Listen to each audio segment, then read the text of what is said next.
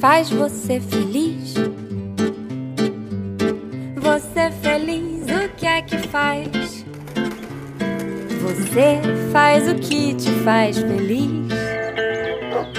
O que faz você feliz, você que faz.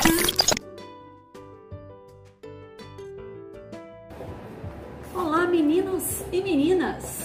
Bem-vindos ao nosso oitavo encontro. Já está pertinho acabar.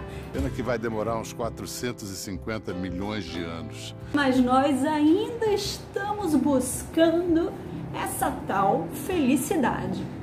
Vamos tentar. Tá, vamos. Tá. Não, não, gente, não dá.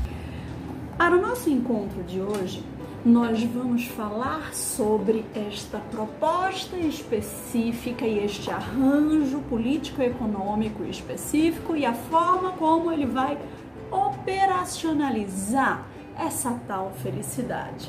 Liberalismo e neoliberalismo.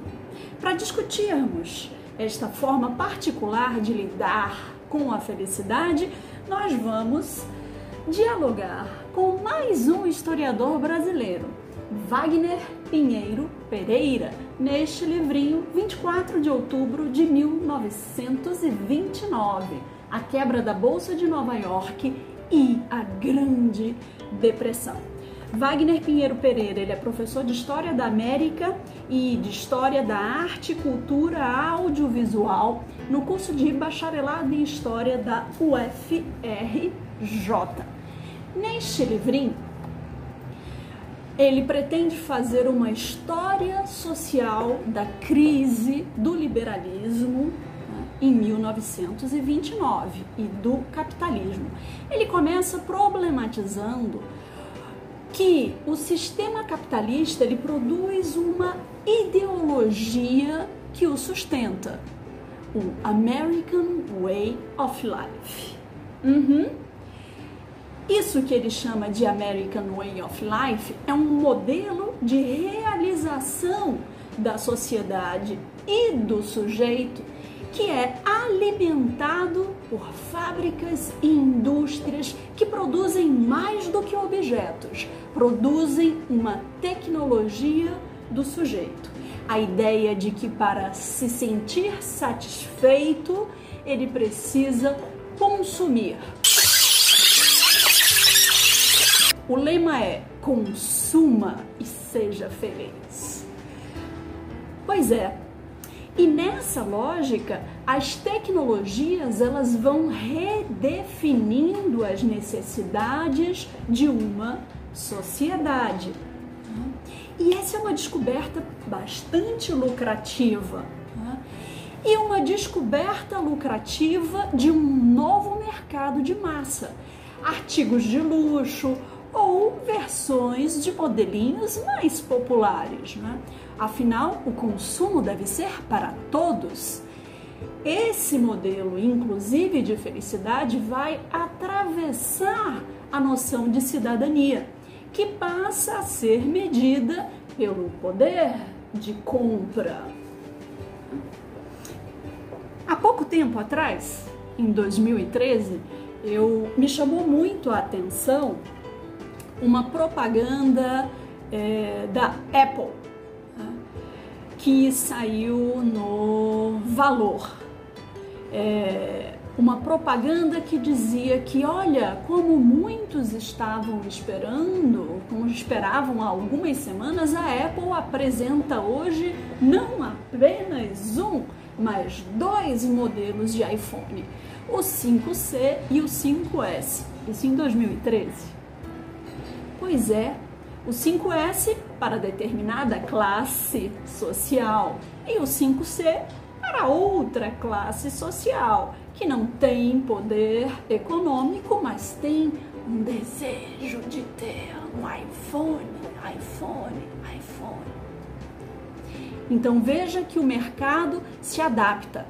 A lei universal é o consumo né? e haverá consumo para todos os bolsos da sociedade, desde que todos consumam.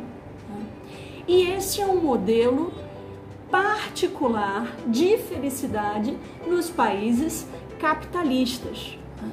A felicidade, nesta lógica, está relacionada ao ideal de prosperidade. E, segundo o nosso autor, Wagner Pinheiro Pereira, após a Primeira Guerra Mundial, houve uma globalização deste modelo particular de felicidade, que é um modelo bem, bem, bem característico de uma classe média burguesa norte-americana. E este é um modelo de felicidade que se torna hegemônico no mundo, onde a felicidade é sinônimo de consumo, ou seja, se eu estou com uma sensação de tédio profundo, se eu estou triste, um pouco deprimido, qual é a estratégia né, para driblar este tédio e esta tristeza? sair ou nem sair neste período de pandemia, mas consumir. Mesmo que seja através da internet, inclusive através da internet. Consumir nos dá uma certa satisfação pessoal, mesmo que no mês seguinte a tristeza se aprofunde na fatura do cartão de crédito. O autor problematiza que este é um modelo que está associado a uma ética social que é a ética do sucesso. A ideia de que um indivíduo ele é responsável pelo seu próprio destino, ele controla o seu próprio destino. E o sucesso deste indivíduo é fruto, sobretudo, do seu talento e da sua dedicação. Né? Então a sociedade pode ser dividida entre os bem-sucedidos e os perdedores, os losers. E este sucesso ele está relacionado a um mérito pessoal, a sua capacidade empreendedora né? de de um limão fazer uma limonada. É a meritocracia. Menos responsabilidade do Estado, mais responsabilidade do próprio sujeito. A hegemonia do American Way of Life, ela atravessa economia cotidiana, cultura, esporte, a cultura né, nos padrões hollywoodianos de beleza, né, de ditar agendas, comportamento, beleza, de produzir desejo. Na economia, os padrões de produção de linhas de montagem, né, a, a la Taylor e Ford. No esporte, não é apenas lazer, não é apenas saúde, mas é também negócio. Nossos times de futebol precisam se organizar no formato clube empresa. O jogador é também um investimento. Ora, vejam o seu passe. Né? E o cotidiano, a nossa diversão, ela é toda trabalhada no consumo. Né? Se queremos nos distrair, saímos para jantar num restaurante. Plim, dinheirinho. Se queremos desenfastiar da TV, vamos a um cinema. Vejam que a diversão ela é toda atravessada por consumo e gasto. Também pela praticidade dos eletrodomésticos, dos aparelhos domésticos. E é um consumo para todos possibilitado não por um padrão é, FIFA de salários para todos, mas pela lógica da linha de crédito, os nossos cartões de crédito aí incluídos, né? E qual é o grande perigo desta lógica da prosperidade? São as contradições internas do próprio sistema capitalista, né? Essa lógica de produção que pode levar a um esgotamento do sistema. Juros altos, salários baixos, superprodução, declínio do lucro, desemprego, desorganização do mercado. Né? Superprodução e subconsumo, possibilidade de crises e caos. Né? E essa é a história da crise de 1929, que mais do que uma crise, na verdade foram várias crises crise do comércio, crise dos bancos, crise das ações, né? crise de superprodução, crescimento da produção, acumulação dos estoques, baixa de preços, quebra dos lucros? Falência de bancos e empresas em cascata, ruína das classes médias com suas hipotecas e crash, a quebra da bolsa de valores. Várias crises né, associadas. E uma crise a mais que é a mundialização desta crise, né, a retirada dos capitais norte-americanos do estrangeiro. O interessante é que o autor mostra que quando nós falamos em crise econômica, nunca devemos perder de vista que não, não estão todos no mesmo barco. A pobreza é clivada. Na crise de 29 nos Estados Unidos, o desemprego e o subemprego atingiram de, de forma desigual a classe trabalhadora. Né? Houve clivagem étnico-racial e de gênero. Né? Os trabalhadores negros, os imigrantes ticanos, as mulheres, neste momento de crise, foram perdendo espaços que passaram a ser disputados pelos homens brancos. Né? É, os trabalhos que eram considerados mais desagradáveis, que eram por muitos chamados é, preconceituosamente de serviços de negros ou serviços de ticanos, passaram a ser disputados de forma acirrada é, por homens brancos durante a depressão. Né? Mulheres brancas passaram a é, disputar empregos de serviços domésticos. Né? Esse desemprego em massa fez com que é, as mulheres, de uma forma geral, perdessem suas ocupações tradicionais é, para que homens pudessem substituí-las nesses cargos. Isso ocorre em profissões como, por exemplo, o magistério, né? é, o clero, trabalhos de telefonia, enfermagem. A renovação da esperança nesse momento de crise veio através de um democrata, Roosevelt, que contou com um grupo de auxiliares apelidados de Brain Trust, né? grupo de notáveis, inspirados é, principalmente nas teorias do economista inglês John Maynard Keynes. Né? Então, o governo democrata combate a crise através de uma política que ficou conhecida como New Deal, o novo contrato. Né?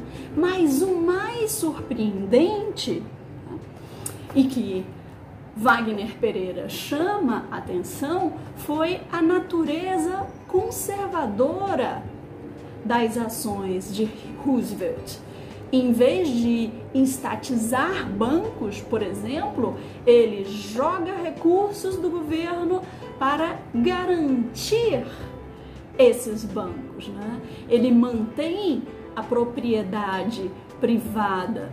Né? É, dois dos principais programas é, do New Deal se destinavam à recuperação da indústria é, e à recuperação agrícola. O primeiro foi a administração de recursos, é, administração de recuperação nacional, que visava uma dupla finalidade de recuperação e reforma. Aumentar a produção, aumentar o número de empregos, reduzir as horas de trabalho, elevar os salários, proporcionar fundos para obras públicas e auxílios de emergência, né? eliminar o trabalho de menores, dar novas garantias aos direitos do trabalhador para que ele pudesse se organizar e entrar em greve, reduzir o desperdício da concorrência sem encorajar os monopólios. Outro detalhe que o autor me chama a atenção é que nenhuma companhia seria obrigada a participar do acordo. Mas o governo procurou estimular a adesão, apelando para o patriotismo. Toda empresa participante poderia exibir um selinho com uma águia azul em seus produtos. O autor chama a atenção que este momento de crise do capitalismo é também um momento de crise da democracia liberal. A recuperação da economia norte-americana em, em, escala maior, é, da própria economia capitalista no, no, no, plano mundial, ela foi lenta e difícil. Né? o ciclo ou conhecido ciclo infernal da crise entre 1929 e 1932 fez incontáveis vítimas e, como consequência, a confiança no sistema é, terminou se abalando. Né? E em muitos países chegou-se à conclusão de que apenas os regimes ditatoriais seriam capazes de superar os problemas da crise, né? E nos EUA, nos Estados Unidos da América, foi possível a recuperação mantendo-se a democracia liberal, né? O mesmo aconteceu na Grã-Bretanha e na França, mas mesmo nesses países, muitas pessoas acreditavam que a melhor solução para superar a crise eram as ditaduras de caráter totalitário ou autoritário. É, é, é preciso nós é, levarmos em conta, considerarmos que a crise de 1929 abalou a crença irrestrita nos princípios do liberalismo econômico. A intervenção estatal do estado de bem-estar social, ela tinha como grande objetivo preservar o sistema o New Deal não se propunha a realizar nenhuma mudança nas bases do sistema econômico. Os elementos fundamentais do capitalismo foram preservados, como propriedade privada dos meios de produção e a distribuição do sistema de lucros. Né? Assim, a finalidade principal do New Deal não foi transformar o capitalismo, mas muito pelo contrário, preservá-lo. É, e os efeitos econômicos da depressão na década de 30, apesar de terem sido minorados né, pelo programa do New Deal, eles só foram verdadeiramente superados com o início da Segunda Grande Guerra, a Segunda Guerra Mundial, né, quando o intervencionismo do Estado na economia ele foi muito mais efetivo e a possibilidade de exportações norte-americanas se ampliou. Né? A guerra é, constitui-se dessa forma na saída natural para a maior crise do sistema capitalista. Ela possibilitou uma redivisão de mercados e uma retomada do crescimento industrial. O autor, além dessa discussão mais política e econômica, ele vai abordar também questões sociais e questões culturais. Uma dessas discussões culturais feitas por Wagner Pinheiro Pereira neste livrinho é o lançamento da Walt Disney da animação Os Três Porquinhos. Eu vou contar a história dos Três Porquinhos. Em 27 de maio de 1933. Vocês já pararam para pensar nessa história dos três porquinhos irmãos? Cícero, Prático e Heitor?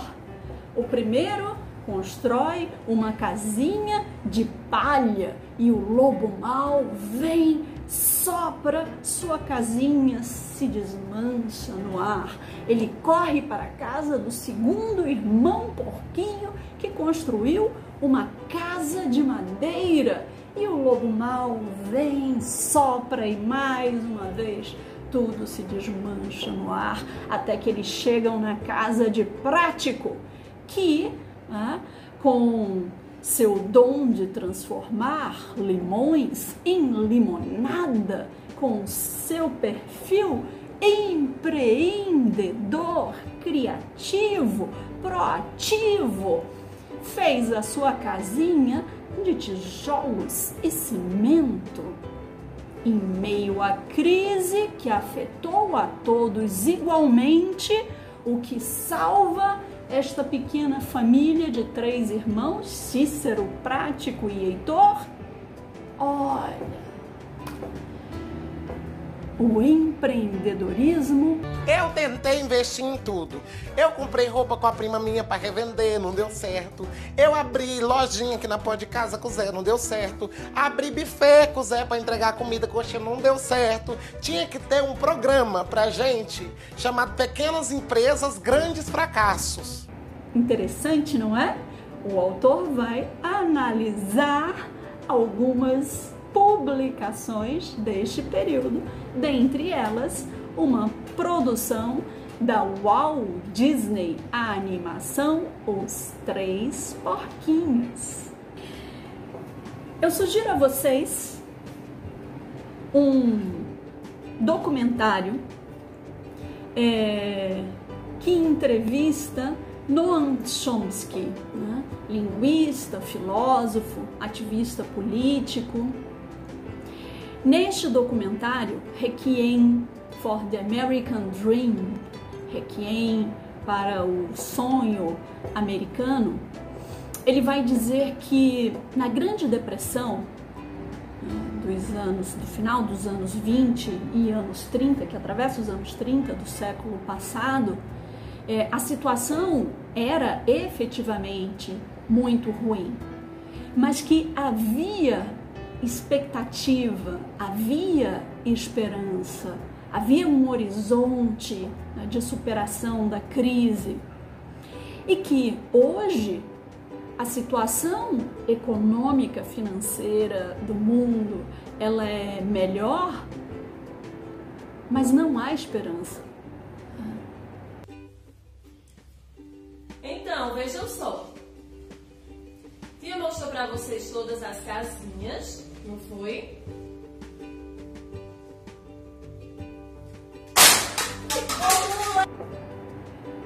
Sobretudo porque a desigualdade ela exerce um efeito negativo na sociedade, um efeito corrosivo e prejudicial à própria democracia. E ele vai explicar essa sua argumentação, essa sua leitura, essa sua tese a partir de 10 princípios. O primeiro princípio é a redução da democracia. Né? Ele vai dizer que parte do sonho americano, do American Way of Life, ele se baseia na possibilidade de mobilidade de classe. E, e isso entrou em colapso. No Estado democrático de direito, a opinião pública ela tem é, alguma influência na política e os setores privilegiados se ressentem da retirada de poder das suas mãos né? pela pressão da opinião pública e a partir desta deste ressentimento né, os partidos políticos eles estrategicamente eles passam a ser controlados por grandes corporações. E o poder dessas grandes corporações se estende à legislação do Estado democrático de direito. Os interesses de grandes corporações se imiscuem nas instituições do Estado e eles vão pautar políticas fiscais, vão pautar políticas de tributação, de desregulamentação né? e estabelecer regras de governança. Então, nós temos partidos políticos na democracia representativa do Estado Democrático de Direito que estão ligados a seguradoras de saúde, a petroleiros, a construtoras, a bancos, a agronegócio. Então, é um círculo vicioso que está em progresso, né? Que garante ainda mais o aumento de concentração de riqueza e poder. Logo, redução da democracia. Segundo princípio, minar a ideologia. Para Chomsky, é, desde os anos 70, há uma enorme e coordenada ofensiva empresarial nos Estados Unidos da América para reduzir os esforços de igualdade e minar a onda democratizante. É, a organização e a mobilização das minorias na segunda metade do século XX nos Estados Unidos e seus esforços de entrar na política impõem pressão ao Estado né, para ampliação dos direitos sociais, civis, políticos. Né? E há estratégias em curso para que esses grupos voltem à passividade e se despolitizem. E por isso há uma grande preocupação dos jovens e uma culpabilização das instituições responsáveis por doutrinar esses jovens, como escolas e universidades, por exemplo. As empresas podem ter lobistas no Congresso né, e financiar campanhas compondo na sequência legislativo e executivo. Mas o povo não pode fazer doutrinação política de gênero, de classe nas escolas e nas universidades. Esse é o tipo ideológico de reação contrária para minar a ideologia, né? Para minar as possibilidades contra hegemônicas. Uh. Terceiro princípio, redesenhar a economia, né? aumentando o papel das instituições financeiras. A economia global significa estabelecer um capital móvel e livre né? É, circulação do trabalho. Os trabalhadores eles estão presos a um determinado país, mas os investidores são livres. E essa é uma nova estrutura comercial que coloca os trabalhadores competindo entre si em todo o mundo. A terceirização do trabalho mantém os trabalhadores inseguros e sob controle. E afinal de contas, se né, nós temos aí para uma determinada marca trabalhadores é, sendo oprimidos na China, na Indonésia, a culpa não é da grande corporação, mas a culpa é das leis trabalhistas daquele determinado estado e país que foi contratado para produzir né, é, um determinado produto. Enfim. Uhum. Quarto princípio: deslocar o fardo. Para Chomsky, forma-se uma plutonomia internacional que busca consumidores do mundo. Né?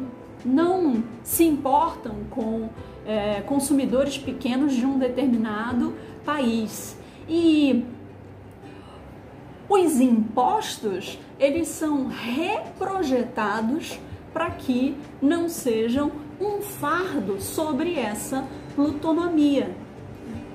Ou seja, os impostos são reduzidos para os mais ricos. Eles vão então recair, sobretudo, sobre salários, consumo e não sobre os dividendos. A desculpa e o pretexto são os altos impostos prejudicam investimentos e, consequentemente, empregos, vai travar a economia e isto vai prejudicar a sociedade como um todo. No final das contas, as grandes empresas, e um dos exemplos trazidos por Chomsky é a General Electric, né? elas não pagam impostos, mas ganham muitos lucros.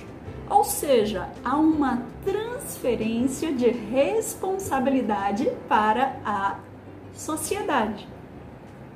A sociedade que arca com os impostos e não as grandes empresas. Quinto princípio: atacar a solidariedade. O neoliberalismo, a grande característica do neoliberalismo é essa junção entre liberalismo econômico, mas conservadorismo político e social. É, Chomsky nos lembra que o próprio Adam Smith, na Riqueza das Nações, alegava que a simpatia é um traço humano fundamental. Segundo os cariocas, simpatia é quase amor. é, e a agenda política atual não é sequer liberal, ela é conservadora. Né? Há um esforço na agenda política atual de retirar essas emoções humanas básicas de empatia, simpatia da cabeça das pessoas. Né? Por exemplo, o ataque à segurança social, né? o ataque às políticas sociais de uma forma geral, o que, que isso significa? Significa que o princípio da solidariedade, essa ideia de que devemos cuidar dos nossos velhos, das viúvas, dos pobres, está sendo atacada. É uma estratégia que retira fundos do sistema, que fragiliza o sistema público. Pois é. O mais curioso é que A sociedade norte-americana dos anos 50 e 60, segundo o autor, segundo o entrevistado Noam Chomsky, era uma sociedade mais pobre, mas que arcava mais com a educação pública, por exemplo. Hoje é uma sociedade mais rica, mas que alega não ter condições. Né? E então esse é um ataque a princípios humanos e é, a base da prosperidade e da riqueza da própria sociedade. Princípio 6. Regular os reguladores. Como se regulam os reguladores? Através da estratégia de distribuição do poder no Estado de Direito nós temos lobistas bancários eleitos e escrevendo leis de regulamentação financeira. Uh, o lobo tomando, a raposa e o lobo tomando conta do galinheiro. Ao mesmo tempo em que há uma forte reação às políticas de bem-estar social o direito dos consumidores, as leis de segurança e trabalho, são todas consideradas uma traição de classe. Né? O curioso é que sempre em que há uma crise, o contribuinte é chamado para socorrer justamente aqueles que criam a crise. Bolsa empresário. Reparem nos momentos de crise de onde aparecem, de onde vão sair os recursos né, para salvar os bancos, salvar a economia, salvar o sistema financeiro dos países. E nesse sentido, Chomsky diz que os ricos e poderosos não querem um sistema capitalista, eles querem poder correr para o Estado paternalista e poder ser socorridos pelos contribuintes. Para os pobres, a lei do, do mercado. Não, não espere a ajuda do governo. Não, nós não podemos dar peixes, temos que ensinar a pescar. Né? Então, o neoliberalismo tem um caráter dualista, uma regra para os ricos, para os ricos e uma outra regra para os pobres. Princípio 7, a concentração de poder. É, a, a concentração de riqueza gera concentração de poder político, que por sua vez gera ainda mais concentração de riqueza, sobretudo ao custo de disparidades eleitorais que colocam os partidos políticos no bolso das maiores empresas. E isso gera um círculo vicioso. Os juízes da Suprema Corte são colocados por presidentes conservadores que são eleitos por serem financiados por grandes corporações. Princípio 8: manter a ralé na linha. Eu tenho horror a pobre! Chomsky diz que as organizações trabalhistas nos Estados Unidos da América hoje estão fortemente fragilizadas, se me permitem o trocadilho. Menos de 7% do setor privado tem sindicato ou é sindicalizado. A consciência de classe ela era maior no século XIX. Hoje não se fala em classe social. E essa é uma noção muito simples: quem dá as ordens e quem recebe as ordens. É claro que há nuances mais complexas, né? Mas basicamente essa é a noção. Né? Mas por que essa fragilidade da consciência de classe? A que ela serve ou como ela serve ao sistema? Princípio 9, o consentimento na produção. Chomsky vai dizer que as empresas de publicidade e marketing são fenômenos das sociedades modernas, já que não se pode controlar a população à força, são necessárias outras estratégias de controle. E uma solução são as estratégias de controle através das crenças e atitudes. A ideia geral é fabricar consumidores, direcionar as pessoas às coisas superficiais da vida. E essa é a democracia ideal. Você ter seu aparelho de TV, seu iPhone, seu laptop, seu carro. Essa passa a ser a medida de uma vida decente e desejável, de uma felicidade, ainda que efêmera, porque precisa ser sempre realimentada, retroalimentada. Né? Só que a lógica não é consumidores informados fazendo escolhas racionais, né? Muito pelo contrário, a ideia é criar consumidores desinformados fazendo escolhas irracionais. É disso que se que trata a publicidade. Né?